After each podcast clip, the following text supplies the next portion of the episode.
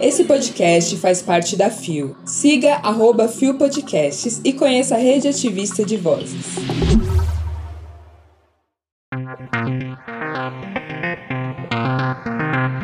Conheça MC Drica.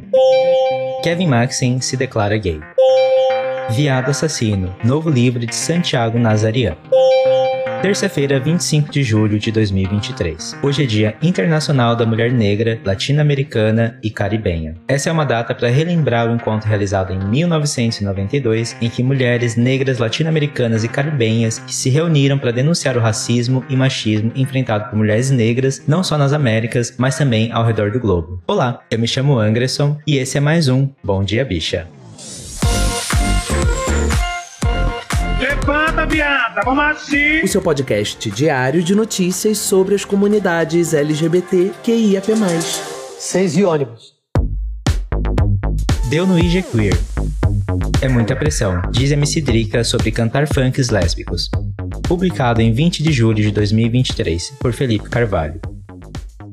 MC Drica vem somando um hit atrás do outro e acabou de lançar o álbum Mega da Rainha, que tem músicas inspiradas na vida afetiva e sexual da cantora. Apesar de ser sucesso no fluxo, ela contou que sofre uma grande pressão da comunidade LGBTQIAPN+, e de pessoas hétero para fazer funks com temática lésbica, mas disse que não seria tão bem recebido. Nada impede que eu faça músicas lésbicas, mas, primeiro, quero que as pessoas parem de preconceito. Elas falam. Você é sapatão, tem que cantar pra mulher. Os héteros falam. Se é sapatão, por que canta pra homem? É muita pressão. Explicou ela em entrevista ao site G1. Em 2020, por exemplo, ela lançou o trap Beijo no Pescoço, que tem uma letra com insinuações sexuais lésbicas, como dedadas e linguadas na vagina, mas que não fez sucesso. Nessa época, ela já era conhecida por cantar Putaria.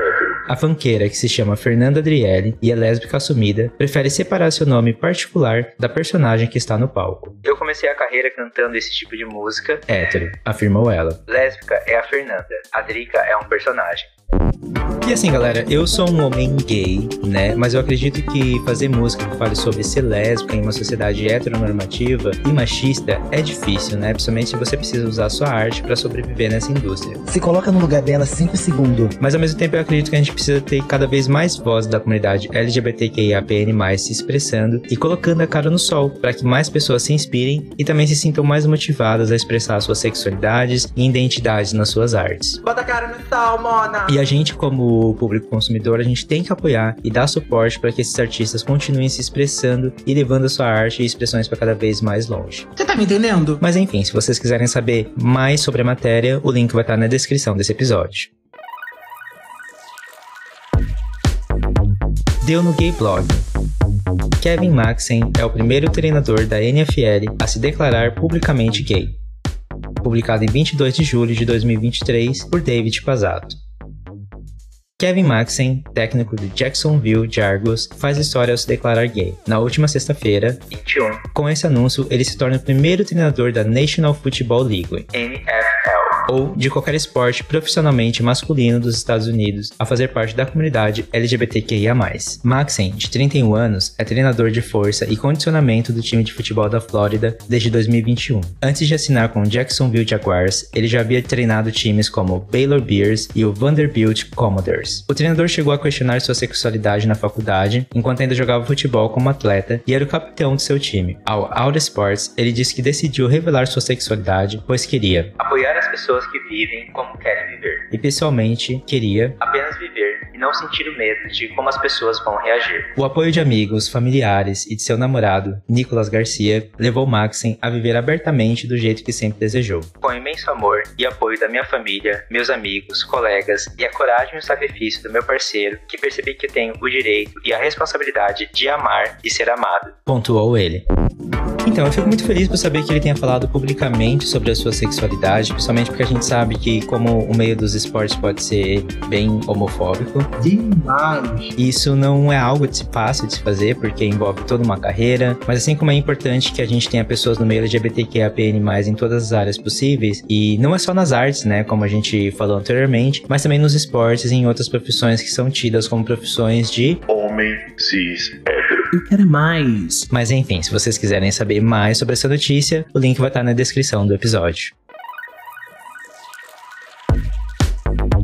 Deu na Folha de São Paulo. Jovem não binário mata um presidente quase Bolsonaro no livro Veado Assassino. Publicado em 22 de julho de 2023 por Diogo Bachega.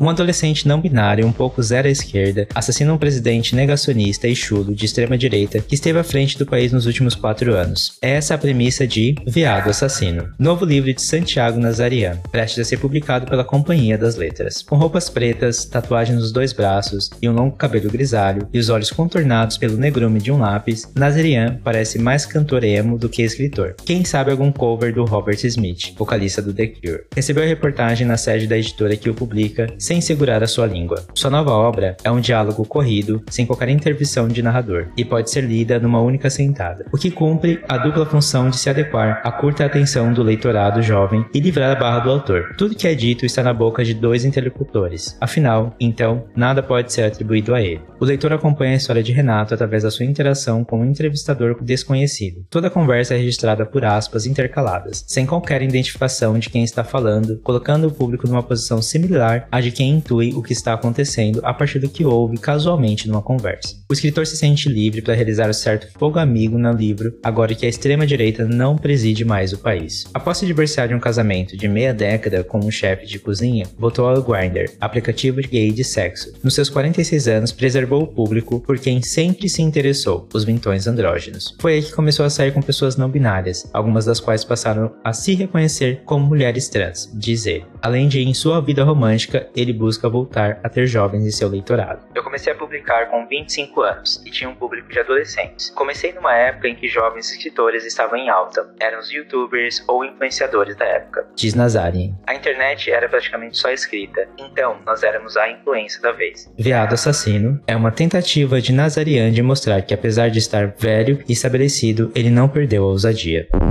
Olha, gente, eu vou falar que eu achei a história interessante. Eu não vou negar que até mesmo eu, que sou escritor, pensei na possibilidade de escrever alguma coisa assim. E eu tô curioso para saber como que essa história vai se desenrolar e para ler essa narrativa. Vai ver que eu tenho, também tire alguma inspiração daí, não é mesmo? É, gata. E eu acredito que isso pode ser um atendimento a um pedido de pessoas aí da internet que, como eu também, né, que sempre clamam por histórias de pessoas LGBTQIAPN+, que não tragam só apenas de dor e de saída do armário, mas também de gays e LGBTQIAPN+, trambiqueiras também, não é mesmo? Exatamente. Chegamos ao final de mais um Bom Dia Bicha. Essas são as notícias de hoje. Eu espero que vocês tenham gostado. E deixem seus comentários aí nas nossas postagens sobre o que vocês acharam das notícias e desse episódio também. Galera, mulheres. Como eu disse na primeira notícia, é importante que se a gente quer apoiar pessoas da comunidade LGBTQIA+, a gente precisa não só consumir, como fazer aquilo que as redes sociais pedem. Então curtam, compartilhem e comentem para ajudar não só esse podcast, como outros projetos a seguirem em frente e contribuir para mudanças que a gente quer fazer.